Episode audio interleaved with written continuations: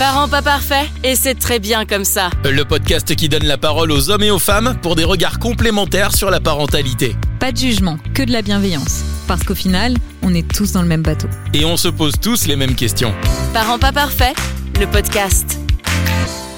L'allaitement doit être soutenu, choisi, mais il n'est pas toujours évident à mettre en place. On connaît bien aujourd'hui les bienfaits de l'allaitement pour la santé physique et psychique de la mère et de l'enfant. Des articles scientifiques pointent une diminution du taux d'allaitement exclusif en France de 2010 à 2016 et pointent que le manque d'information est un frein flagrant. Les problématiques peuvent être multiples et les premières semaines sont parfois les plus compliquées. Alors on va échanger aujourd'hui et essayer de comprendre ce qui peut aider, favoriser l'allaitement de la maternité au retour à domicile. On va s'intéresser aussi au rôle du coparent et en quoi sa place peut être primordiale. On en parle tout de suite avec nos invités, un nouveau podcast de Parents pas parfaits. C'est parti Bonjour Estelle. Bonjour Elodie. Est-ce que tu peux te présenter? J'ai 38 ans et je suis la maman de trois enfants. Bastien qui a 13 ans, Léonie aura bientôt 11 et Marion 7. Ok, on est ravis de t'avoir avec nous aujourd'hui pour parler euh, de l'allaitement et de la place du coparent. Et bonjour Fred, est-ce que tu peux te présenter? J'ai 33 ans, je suis le papa de deux petites filles. Susan qui a eu 9 mois aujourd'hui et euh, Rosalie qui a 4 ans. Ok, super, merci et merci beaucoup à toi d'être euh, là aujourd'hui. Alors, on va parler de l'allaitement, de la place du coparent et de vos vécus. Est-ce que Estelle, tu veux nous parler du coup de toi? Est-ce que tu as allaité tes enfants? Combien de temps? Comment ça s'est passé? Et qu'est-ce que tu pourrais nous en dire? J'ai allaité mes trois enfants. Euh, en fait, j'ai doublé euh, pas loin euh, la, la, durée d'allaitement à chaque fois. Le premier, j'ai allaité 7 mois, la deuxième 14 et la dernière, pas 28 mais 26, quelque chose comme ça. Waouh Ça a été euh, bah, vraiment super, enfin des super moments. le premier, j'ai allaité 4 mois exclusivement et après euh, avec la reprise du travail, la nuit, tout ça, je fournissais pas forcément assez pour euh, la nounou, donc ça a été du, mix avec un biberon de, préparation pour nourrisson par jour, euh, voilà, jusqu'à la fin, vers 7 mois. Et puis, je me suis rendu compte, en fait, euh, après, en me renseignant un peu plus, en ayant plus d'informations de ce que j'avais fait, euh, entre guillemets, de moins bien pour mmh. poursuivre, en fait, et qui avait fait que j'étais arrivée à euh, plus avoir assez de lait à 7 mois, mmh. et j'ai compris, en fait, pourquoi j'avais plus assez de lait. Du coup, la deuxième, même si j'ai repris à travailler, pareil, aux trois mois, même si j'ai repris à faire des nuits, j'ai réussi, du coup, elle avait été plus longtemps comme je voulais. alors c'était compliqué parce que je voulais pas du biberon et puis, elle a quand même 11 ans, donc c'est les, toutes les méthodes alternatives, c'était quand même pas si simple à faire passer.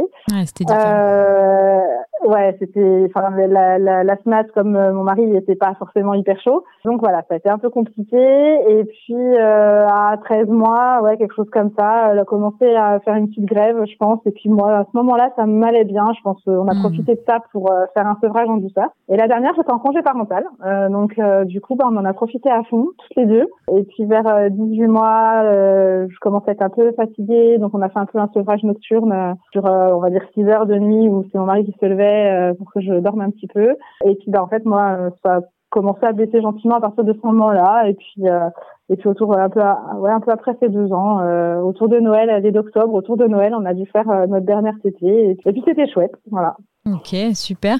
On reparlera après du rôle de ton conjoint euh, dans ces allaitements, mais du coup, c'est vrai que le, les infos et l'accompagnement, ça t'a permis de progresser, entre guillemets, dans, dans, tes allaitements au fur et à mesure, quoi, d'avoir de, plus en plus d'informations. Ok, merci beaucoup Estelle. Et toi, Fred, alors, du coup, euh, bah, est-ce que ta femme a allaité? Comment ça s'est passé? Comment t'as vécu les choses? Julie a allaité euh, notre première fille jusqu'à l'automne cette année donc automne 2022, donc presque 4 ans et 2 mois, qui est déjà un allaitement, voilà, qui est un allaitement long. Alors à la fin, euh, on va dire sur la, la, la, dernière année euh, avec Rosalie, c'était des tétés, voilà, de, de, plaisir de temps en temps le soir, mais vraiment très très limité. C'était vraiment à l'occasionnel, voilà. Euh, entre temps, bien Susan est arrivée au mois de mars 2022, euh, donc on, elle a commencé un, un nouvel allaitement exclusif avec notre deuxième fille. Moi, j'ai toujours été présent, très présent dans ces deux deux allaitements le premier, spécifiquement parce que Julie a contracté une dépression postpartum combinée qu'un burn-out euh, à la reprise hmm. du travail euh, après, après son congé, qui a été un, un, vrai combat euh, ensemble pour euh,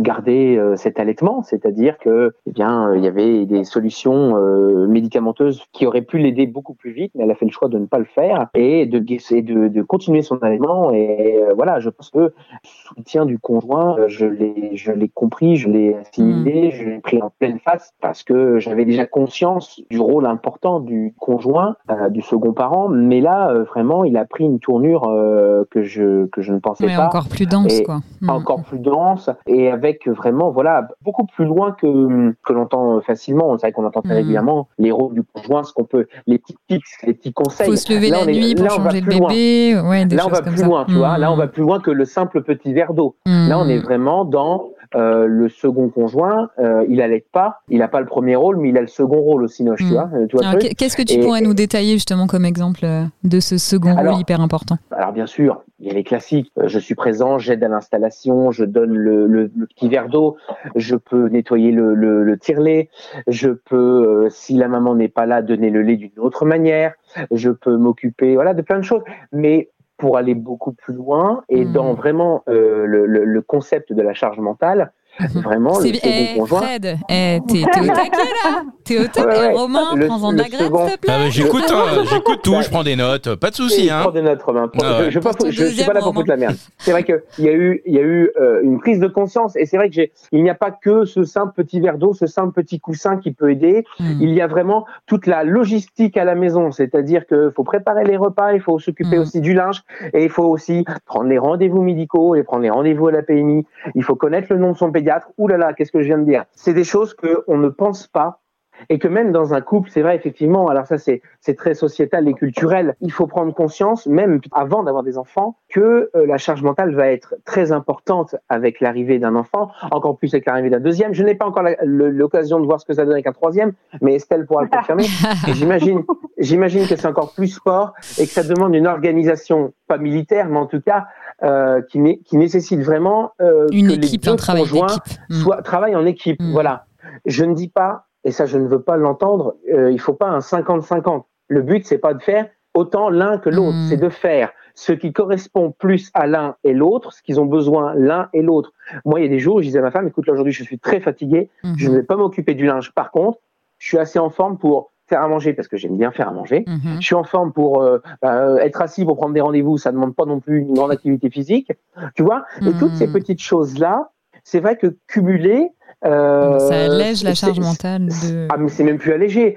À l'été, à l'été, c'est un job, c'est un, c'est un mi-temps. À l'été, c'est un mi-temps. Donc, ça veut dire que quand votre épouse va reprendre le travail et qu'elle fait le choix d'allaiter, on est sur un mi-temps et au bout d'un an, on est presque sur un temps, un, quasiment à 100%. Mm. On accumule deux jobs. C'est son Donc- burn-out, c'est sa dépression qui te font parler comme ça ou t'en avais déjà con- ouais ouais on sent un- on sent Absolument. une conviction euh, du vécu vraiment euh, ouais, ouais. Oui. J'ai l'impression Oui, qu'il parce écrit une thèse, même euh, Non, j'ai pas ça. écrit une thèse. J'ai Mais pas écrit une thèse. Non, non, non, non. Je, je t'avoue, je t'avoue, que j'ai pas écrit une thèse. Mais j'ai, j'ai eu tellement de mamans qui sont venues me parler euh, en me disant que leur conjoint ne les aidait pas du tout. C'est déjà une période. La période de, de- du postpartum est déjà une période très particulière en soi. Euh, de grande et, et c'est vrai que on est une, on est une petite feuille de papier et on a une, et les autres sont une allumette. Donc Mhm. c'est vrai qu'il faut vraiment faire attention à tout ce qui se passe autour d'eux. Et c'est vrai que le conjoint, moi j'ai été une bulle, hein, j'étais un peu une bulle de protection, même pour cette deuxième grossesse, j'ai été la bulle de protection. C'est ah tu veux venir, tu veux venir aujourd'hui, euh, machin? Ouais, attends, t'es gentil. Aujourd'hui elles sont pas trop en forme. Ouais, t'es déçu, c'est pas grave, c'est pas grave. t'es déçu. Non mais tu vois, tu vois le truc? Fred, on reçoit énormément de messages de femmes qui voudraient savoir euh, quand est-ce que tu vas quitter la tienne. C'est impressionnant là, on en Alors, reçoit des. Alors non, je ne suis pas, je ne suis pas parfait. Non, non, je suis pas parfait, loin de là. Mais j'ai j'ai conscience, j'ai conscience de mes vulnérabilités et je suis capable aussi de me dire que j'ai encore du, beaucoup de travail à faire. Si ce que je peux dire, le peu que je peux dire, peut dire à certains hommes de se dire, ouais, c'est vrai, il a je pas pense tort. que ça côté, fera ça fera euh, beaucoup de bien voilà. à plein de femmes d'entendre tout ça C'est sûr. Euh, Romain tu Encore un message. Oh là là, là. Ah. est-il célibataire? Non, il n'est Ah. pas célibataire. Arrêtez, euh, les filles. on va basculer sur euh, Estelle parce que là, avec Fred, on avait quelqu'un de très engagé et qui a vraiment soutenu euh, ça. Oula. attends, attends, Estelle, je vais pas poser la question. Euh, avec Fred, ça avait l'air d'être vraiment, euh, vraiment un homme euh, super, hein, vraiment pour le coup. Estelle, toi, de, de ton côté, est-ce que ton conjoint t'a soutenu autant lorsque tu as allaité? Est-ce qu'il était aussi présent, prévenant? Est-ce qu'il a soulagé ta charge mentale autant que Fred l'a fait? Non. Allez, Non, c'est En parti. temps, eh, Bon, en même Romain, temps, en il fait temps- partie de en même temps, 99% des autres mecs. Hein. euh, excuse-moi. Allez, tu en peux, même temps, tu il peux met le la barre défoncer. très haut là. Ouais, Ah il bah met- là, il met suis la barre très haut. Je suis d'accord. Je dis pas qu'il était horrible, mais là, il met la barre très haut quand même. Mm. C'est Non, clair. non, après. euh, Tu peux balancer, hein, de toute façon, euh, il n'entendra pas ce podcast, euh, ton mari. Bah si, parce que Euh, Vincent, euh, il risque de l'entendre, Romain. Euh, on, ah, on, a- Mais, on aurait dû euh, changer ton prénom au final, je me rends compte. Bon, tant pis. Ouais, c'est ça. Non, mais en fait, euh, il a, il a toujours eu, euh, je pense, euh, l'impression que je pouvais tout porter euh, et que j'étais euh, plus forte que lui ou quelque chose de, de ce Mhm. genre-là, en fait. Il est aussi lui vraiment tombé dans le piège et de l'analyse comme ça maintenant que nos enfants sont grands euh, et qu'il s'ouvre un petit peu euh, que euh, bah voilà le congé maternité euh, a, a, eu ses travers parce que lui a pas forcément pris son congé paternité ou alors vraiment sur la toute fin donc il a à peine pris les trois jours à la naissance, il, est bossé. Alors justement, attends Estelle, pourquoi, pourquoi il a pas pourquoi il a pas pris son congé paternité? C'était un, un, choix, c'était peut-être un moment donné dans la vie. pour le boulot en fait. Mmh pour lui, c'est, enfin, la priorité à ce moment-là, c'était euh, de s'installer bien dans le boulot. Pour, euh, il avait cette préoccupation plutôt, on va dire, euh, financière et puis on était en, termes de, on était en travaux dans la maison. Et du coup, il, je pense que voilà, c'était pas une priorité. Il n'a pas vu en fait la nécessité de, de, de, faire autrement. Et, et celle, c'était il y a quand même dix ans en plus. C'était bah, 13 sur le premier, ouais. ouais 13, donc c'était pas les mêmes mentalités aussi. Sur le premier, ouais, voilà, c'est ça. Et, et et du coup, ouais, je me suis retrouvée juste euh, seule et à gérer et à savoir gérer mieux que lui déjà d'une manière générale. On a nos tempéraments, nos, nos facilités, etc. Et du coup, bah, c'est effectivement, tu parlais de connaître le nom du pédiatre, de ci, de ça. Enfin, je pense que des choses, il a fallu que je le traîne par la peau des fesses pour l'emmener un coup à un rendez-vous pédiatre avec les trois pour lui dire, regarde ce que c'est, comme c'est ça, un rendez-vous pédiatre, trois examens, des trois enfants, mm. tout seul.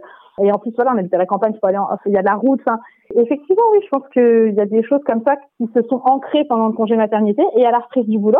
Et hmm. ben en fait euh, c'est fait, c'est là quoi, le mal est fait et euh, et on a nos habitudes. Il avait un boulot euh, assez prenant, voilà moi j'avais des horaires décalés donc c'était pas forcément facile. Mais une fois que j'étais à la maison, j'étais à la maison. Enfin voilà, j'avais pas de charge mentale professionnelle à la maison. Par contre, il s'est vite retrouvé tout seul avec les enfants, enfin un ou deux ou, enfants, puisque justement j'avais des horaires décalés. Donc le matin hmm. tôt, le soir tard, le week-end toute la journée voire même des fois le week-end en journée pendant que moi je dormais dans la maison, il a quand même euh, géré les enfants. Donc, euh, par contre, effectivement, clairement, j'arrivais, c'était déroute, quoi. C'est-à-dire qu'il a géré les enfants. Il a géré les enfants. Les enfants étaient vivants, nourris. Écoute, c'est le principal. voilà. Les enfants étaient vivants. tu veux dire que la maison, la maison était en bordel quand tu rentrais, euh, c'est ça. Oui, non, puis rien n'avait avancé à côté. Mmh, effectivement, tu parlais du linge ce matin. il faut en fait que, mmh. en fait, pendant ton, ton fameux congé mat, en fait, bah, t'allaites, tu t'occupes des deux grands, tu fais les trajets à l'école, tu fais la manger pour tout le monde, tu fais les courses, tu fais le linge, tu fais, le, mmh. tu fais tout. Mmh. Et, comme dit euh, Fred, c'est un job à plein temps d'allaiter. Et, et, et, voilà, et que quand lui s'occupait des enfants, il s'occupait juste des enfants, il faisait pas tout reste, quoi. Voire même, fallait que je prépare à manger à l'avance et tout ça, mais euh, c'est sûr que je me suis retrouvée euh, beaucoup plus toute seule. Mmh. Et en même temps, c'est l'allaitement qui m'a sauvée. Parce qu'en fait, je vois pas comment j'aurais pu faire autrement, logistiquement parlant. Parce qu'en fait, là, je partais à l'école, j'avais mon enfant dans l'écharpe, euh, j'allais chercher l'aîné, euh, elle avait faim, elle tétait, euh, c'était la fête. Enfin voilà, c'était mhm. pratique quoi. Le côté très pratique et non prise de tête de l'allaitement a été quand même hyper salvateur quoi. Et est-ce qu'à un moment donné vous vous êtes pas euh, retrouvés tous les deux pour se dire peut-être il faudrait qu'on ait une aide extérieure pour euh, pour qu'on ait euh, qu'on puisse souffler pour que toi du coup tu aies moins de charge mentale, enfin une charge mentale un peu amoindrie et que lui peut-être du coup se rende compte que à un moment donné il aurait il y avait pas besoin de cette aide extérieure et qu'il aurait pu justement lui assurer ça. Alors on a pris avec les aides de la CAF etc. On a eu une aide ménagère pendant un temps donc voilà deux heures par semaine c'était quand même déjà pas mal parce que quand mmh. on n'a pas à faire le sol alors qu'on a un bébé qui a un reflux qui, qui passe 20 heures par jour dans l'écharpe euh, c'est pas mal. Hmm. Mais en fait, euh, après dans le tourbillon, dans le tourbillon de la naissance et tout ça, peut-être aussi euh, vous avez pas eu le temps d'en parler ou. Non, puis en fait, moi, mes, mes, parents habitent loin, donc quand ils venaient, ils venaient plusieurs jours. C'est peut-être ça qui, qui, a le plus manqué dans la connexion à l'enfant et que je me rends compte maintenant. Vaille que vaille, c'est allé, mais ça aurait pu aller mieux, quoi. Bon, t'as vu, Fred, hein, c'est pas simple pour tout le monde. Hein. Ah non, mais ça, je sais. Et, j'en suis Moi, j'ai une question pour Fred aussi. Du coup, on a bien compris hein, que tu avais été une super bulle de protection, en tout cas pour le deuxième bébé, que tu t'es, ça avait été un vrai électrochoc hein, pour toi, ce qui s'est passé. Est-ce que tu as noté des choses qui peuvent. Parce qu'on parle de l'allaitement, de ses bienfaits, enfin voilà, ça, c'est plus remis en cause aujourd'hui. Mais c'est pas toujours évident euh, au début, l'allaitement. Euh, on peut avoir besoin d'être accompagné. Puis des fois, ça prend pas. Euh, ils vont nous en parler. Ah, mais mais qu'est-ce que tu as pu noter qu'aurait pu, qui a pu être difficile peut-être dans les démarrages ou pas hein, d'ailleurs, ou qu'est-ce qui a été facile dans l'allaitement euh, de ta femme avec les enfants? alors, je t'avoue qu'on n'a pas eu de difficultés comme je peux voir au quotidien hmm. euh, de sur sur les réseaux sociaux. C'est vrai que tout, toi, toi, les mots comme les, le RGO, hmm. euh, tout, c'est des choses qu'on n'a pas connues. Quelle chance. Euh, on a eu, on a eu, quelle chance. Hmm. C'est vrai, tu as raison. On a eu euh, pour Rosalie, on a eu. Euh, alors à l'époque, Julie n'était pas encore, elle était elle était déjà sage-femme, mais elle n'était pas encore IBCLC. Mhm. Elle, on a eu euh, la, la, la fameuse période de confusion entre le sein et la tétine, Mhm. euh, qui nous a, qui nous a fait, qui a failli flinguer l'allaitement. Et pour Dès le coup, début à l'époque, on ne connaissait rien. Bah, dès le début, au bout de, au bout de mois, au bout de Ah oui, mois, non, d'accord. Ah oui. Non, et puis après, on était comme beaucoup d'autres parents, on se posait des questions, on se disait, oh, elle fait que des petites tétées, mais on se dit, on s'est jamais posé la question de se dire, mais ça se trouve, elle fait des petites tétées, mais c'est parce qu'il y a un gros débit, tout, tout simplement. Elle pourrait faire aussi des très très longues tétées parce qu'il y a un tout petit débit, tu vois, plein de questions. Donc vous aviez où- peut-être pas non plus assez d'infos, comme disait Estelle tout à ah l'heure. non, euh, bah bien sûr que non, on n'a pas eu assez euh, d'informations. Et puis c'est pas Julie avec sa formation de sage-femme de base Mm. où il n'y a que quelques heures euh, de, de, de- sur l'allaitement euh, qui nous a qui nous a aidés, qui nous a sauvés. Non non non, loin de là, loin de là. Et puis après souvent ce que alors moi personnellement je ne l'ai jamais ressenti ça, hein, hmm. mais c'est quelque chose qui que énormément de papas ressentent, c'est ils se disent mais si ma femme allait, moi qu'est-ce que je fais? Qu'est-ce que c'est-à-dire, qu'est-ce que je fais dans le sens où qu'est-ce que je vais créer comme lien avec mon enfant? Et c'est vrai que ça c'est quelque chose qui inquiète énormément de papas. Et moi je leur dis, je vais regarder, ma femme elle était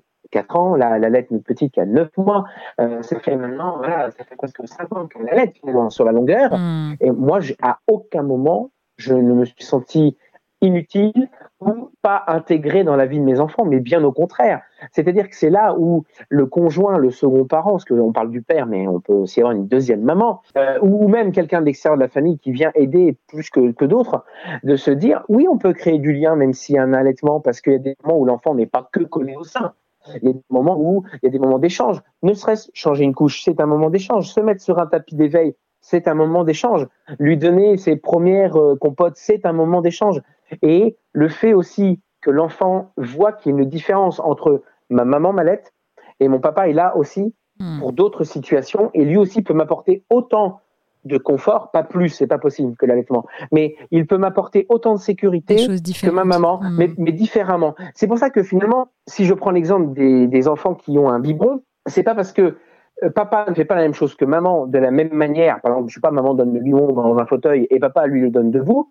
Euh, que euh, que l'enfant est perdu. Au contraire, ça y est, la différence se crée. Il y a mon papa, il y a ma maman, mais au final, les deux m'apportent exactement la même chose Hmm. le confort, la sécurité dont j'ai besoin. Et Ce que tu veux souligner, c'est que voilà, euh, allaiter quand ça se passe bien, c'est génial, c'est quand même ce qu'il y a de Oui. mieux, mais que voilà, Oui. euh, l'important c'est surtout que l'enfant se sente en sécurité, les lové. difficultés, Mhm.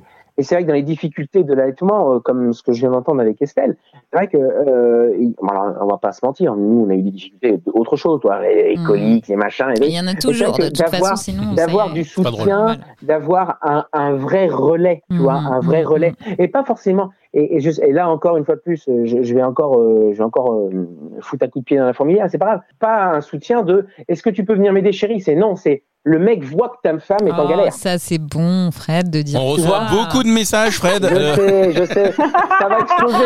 Le standard va Non, péter, mais là, ça le va standard va péter, c'est péter. rouge de partout Mais c'est dans ça, la réalité. De, de radio. Je dis pas, attention, attention, attention, je dis pas que j'ai, toujours été au taquet, j'ai toujours tout vu. En fait, c'est que- eh, Fred, mine de rien, c'est tes erreurs, oui. c'est tes erreurs, Oui, sûr.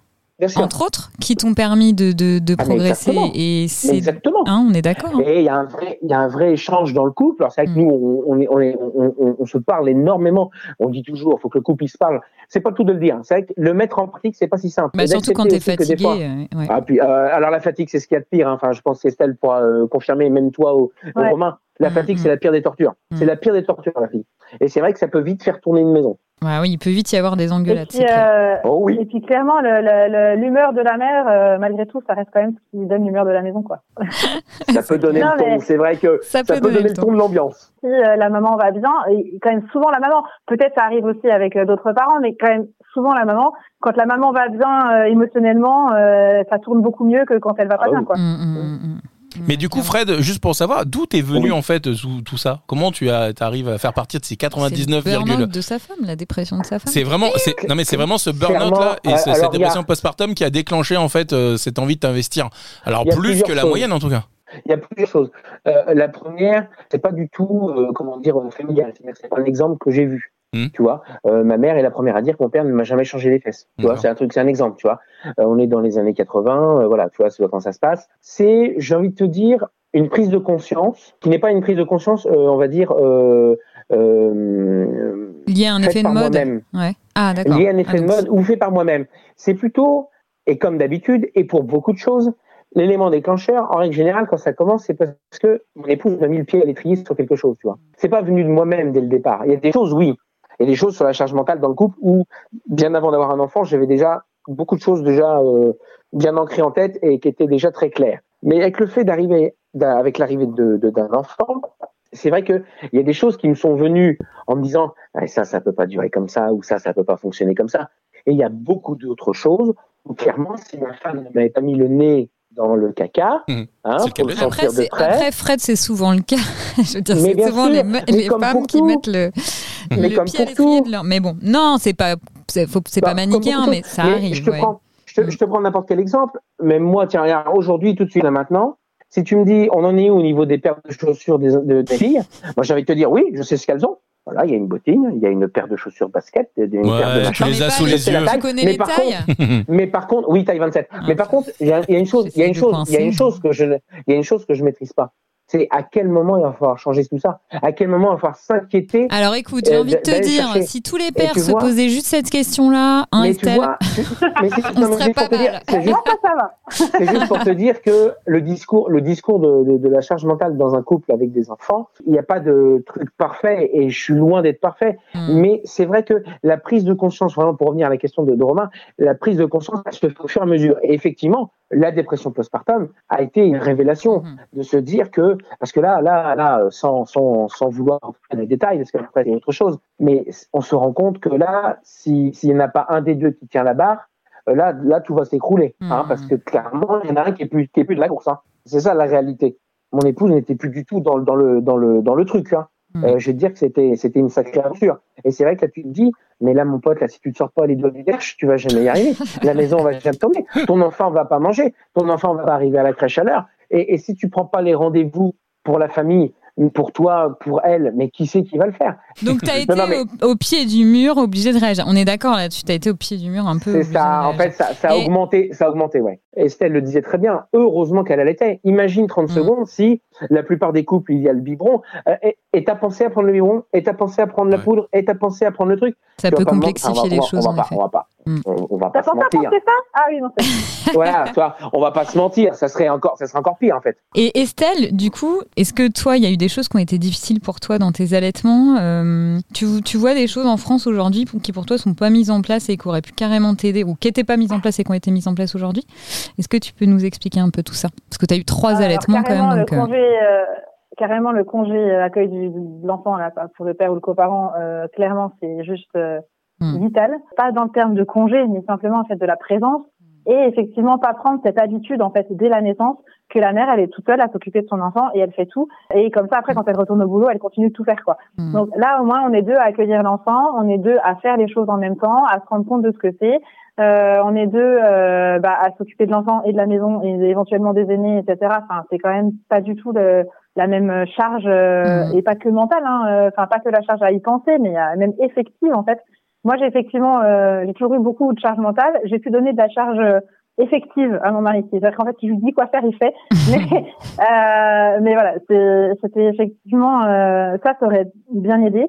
Et puis, euh, et puis toute l'information, la formation aux, aux professionnels de l'enfance, parce que voilà, je parlais des contenus alternatifs. hmm. Moi, effectivement, euh, ma deuxième qui a refusé le biberon et qui a fait une confusion à 13 mois, qui a mené sur une grève, et qui a mené à la fin de notre allaitement parce que euh, à ce moment-là, j'étais trop dans autre chose pour euh, me, me battre. Et effectivement, là aussi, c'est pareil. Si euh, mon mari avait soutenu euh, la poursuite de mon allaitement à ce moment-là, je pense qu'on serait passé outre cette grève Mhm. et euh, je vois peut-être allaiter deux trois ans aussi. Mais là, à ce moment-là, en fait, ça faisait tellement longtemps que j'entendais et quand est-ce que tu vas arrêter d'allaiter que bah si ça a permis en fait d'arrêter un alla- allaitement bah, euh, plus ou moins de son fait à elle, même si c'est- je sais très bien hein, qu'à un an c'était pas un sevrage, ça s'est fait quand même en douceur, donc euh, j'ai un peu sauté sur l'occasion à contre-cœur.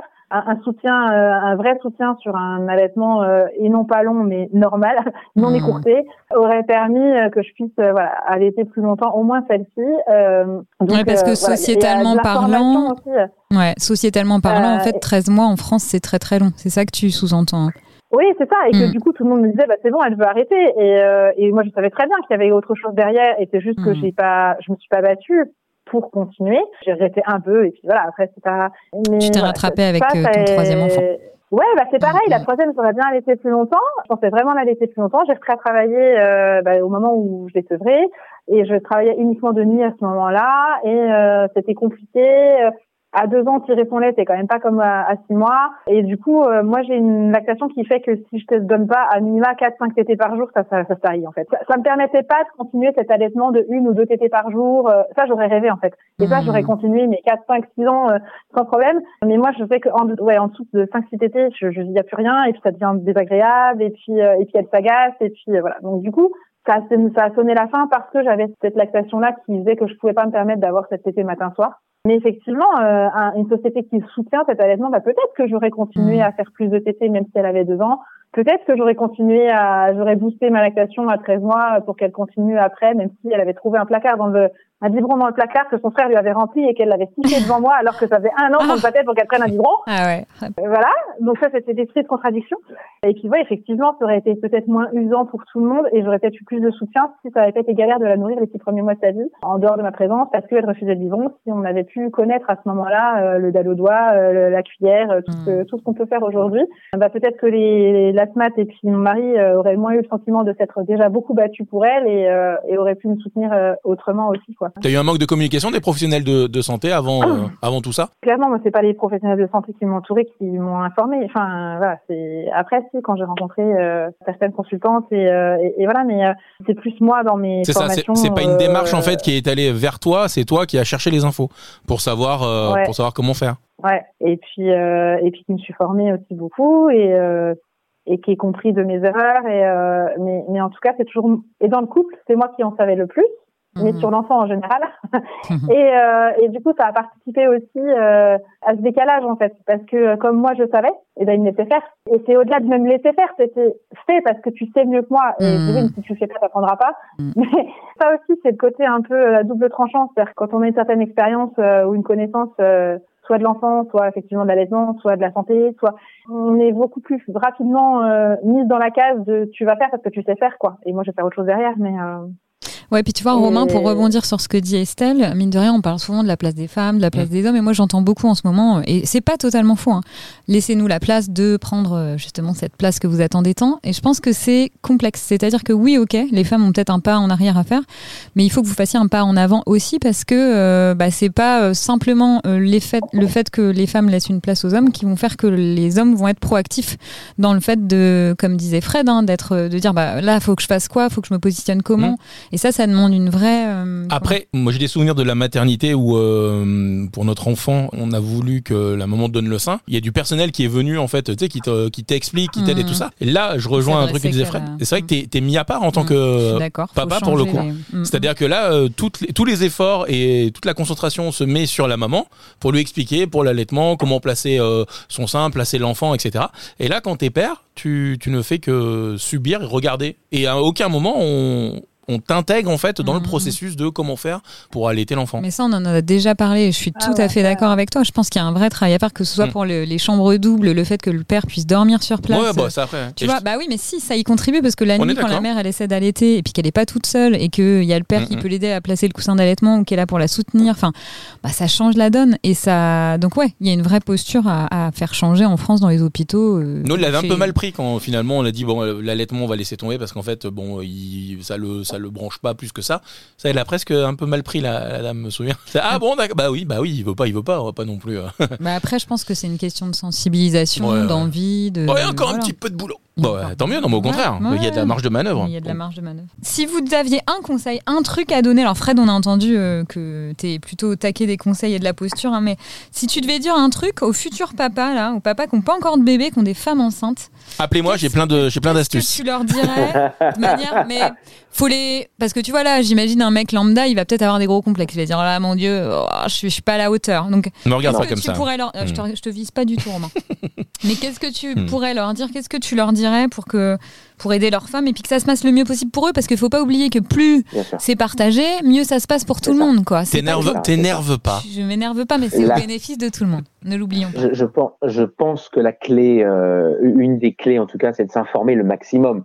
Comme le mmh. disait Estelle il y a quelques instants, euh, si on est informé, on se sent quand même mieux dans sa peau, mieux dans ses choix, mieux dans ses décisions qu'on va prendre. Mm. Parce qu'effectivement, tu prends l'exemple de quelqu'un qui n'est pas très bien informé, quand il va se retrouver à la maternité et que euh, la maman a envie d'allaiter mais que ça fonctionne pas trop Mm. et puis que cette nuit-là, je ne sais pas pourquoi, il y a une auxiliaire qui a pas envie de s'emmerder avec ça et qui dit écoutez, prenez un biberon, on n'en parle plus Mm. et que vu que la mère est fatiguée et que le père il y connaît strictement rien, il s'est pas informé, tout est non non mais là tout se casse la gueule, ça se casse la gueule en quelques oui. minutes, en quelques heures. Non, on rigole, mais c'est que- vrai. Alors ça, que la réalité. si, si la personne est informée avant, et en plus je pense qu'aujourd'hui, maintenant à l'époque où nous sommes, il y a quand même, voilà, vous avez envie de lire, vous avez des bouquins, vous voulez, vous n'aimez pas lire, vous avez des podcasts, vous aimez les, Parents pas les parfaits, choses- un excellent podcast d'ailleurs. Voilà, non, non, mais tu vois, t'aimes pas les livres barbants, bah tu regardes des gens qui font de la vulgarisation. Mm, mm, T'as une solution à tout pour t'informer. Les pères, mm. allez vous informer. Mm. N'attendez pas que votre femme vous dise Mm. Tiens, t'as vu ça, c'est vachement intéressant. Non, non. Vous allez à la Fnac, vous allez à Cultura, vous allez où vous voulez, vous allez au Rayon Naissance, vous allez voir, vous en avez pour tous les goûts. Informez-vous. Informez-vous. Allez chez Cultura. Ça. Ah, ah, ah, informez-vous. Soyez dans le mouvement, soyez dans la réactivité. Proactif, tu veux dire. Ouais, proactivité. Bah, ce mot, qu'est-ce que je l'entends? J'adore ce mot. Faut être proactif. Bah, hein. ça veut dire que tu es dans le, le favor empowerment. Ah, on est obligé de parler anglais? Bah, ça C'est fait beau. plus stylé. Ça fait plus classe, Ça hein. n'existe pas ce mot-là Bah, Favor oui. empowerment. Je sais pas. Prends la, le lead. Prends le lead. Papa. Papa. Estelle, qu'est-ce que tu voudrais nous dire si tu avais un conseil à donner aux femmes et aux hommes, hein, d'ailleurs, parce que ça s'adresse pas qu'aux pères. Appelez Fred. tu dis Clairement, s'informer, c'est juste effectivement la base. Et euh, du coup, pour ça, s'entourer aussi de personnes. On dit qu'on a une expérience euh, positive de l'allaitement. C'est-à-dire qu'en fait, euh, oui, il y a des allaitements, des fois, c'est un petit peu compliqué.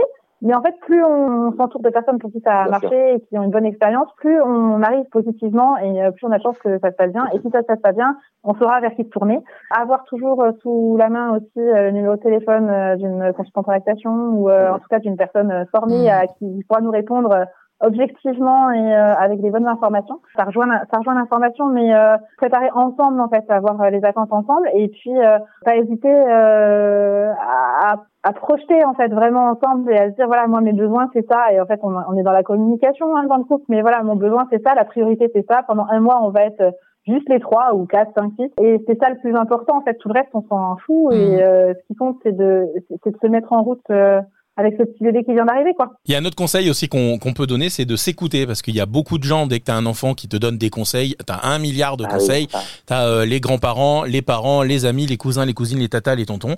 Et des fois, c'est bien de pas... Enfin, faire semblant de les écouter en tout cas, mais de s'écouter euh, soi-même et de se dire euh, ce que je vais faire. Je me souviens, il y a un- on a été voir un médecin une fois, il nous avait dit ça, ça m'avait marqué. Il avait dit euh, tout ce que vous ferez de toute façon pour euh, votre enfant euh, sera la bonne décision parce que votre but c'est de le protéger, de le faire grandir et de faire en sorte qu'il s'épanouisse. Donc chaque décision que vous prendrez sera forcément bonne. Donc écoutez-vous avant d'écouter les autres. C'est peut-être un truc à retenir de, de tout ça parce qu'à un moment donné, on est les mieux placés pour savoir savoir Ouais. quoi faire. Oui, oui, bien sûr, évi- évidemment qu'il faut s'écouter, c'est c'est évident. Après, je pense que comme Estelle dit, il faut s'entourer de gens euh, qui ont des retours positifs, hein, des vécus positifs, que ce soit avec l'allaitement, puis qu'on- qui sont bienveillants et où on se sent bien avec eux. Parce qu'il y a des gens où on sent que c'est pas du conseil pour donner du conseil. Et puis après, euh, mais voilà, c'est une période de vulnérabilité, on n'est pas toujours en mesure de trier. Mmh. Donc c'est pour ça que la bulle de protection qu'est le papa, parce que mine de rien, il y a une posture différente et un, un vécu différent, la bulle de protection, elle est euh, indispensable pour protéger euh, les mères et les enfants. En tout cas, un grand merci à vous d'avoir été euh, là aujourd'hui pour euh, bah, continuer à parler de sujets qui nous touchent tous en tant que jeunes parents et de d'aider et donner des outils à tous ceux qui nous écoutent. Un grand merci Estelle et un grand merci Fred. Merci à vous deux. Merci. Et, Merci euh, beaucoup. Comme à Merci chaque de fois. Vous pourrez réécouter ce podcast sur l'allaitement et la place du coparent sur toutes les plateformes de streaming, sur euh, parentspasparfait.fr bien évidemment. Et euh, n'hésitez pas à nous envoyer des questions si vous en avez, à réagir également sur ce podcast magnifique. Contact si besoin. Merci à vous les amis, passez une belle soirée et bon courage avec vos enfants. Force et robustesse. Merci. Bonne soirée, au revoir. Un grand merci à vous. N'hésitez pas à réagir sur les réseaux sociaux et si vous souhaitez participer à ce podcast ou aborder des thématiques en particulier, Vous pouvez nous contacter par email à contact@parentspasparfait.fr. à bientôt dans Parents pas parfaits, le podcast qui donne la parole aux hommes et aux femmes sur la parentalité.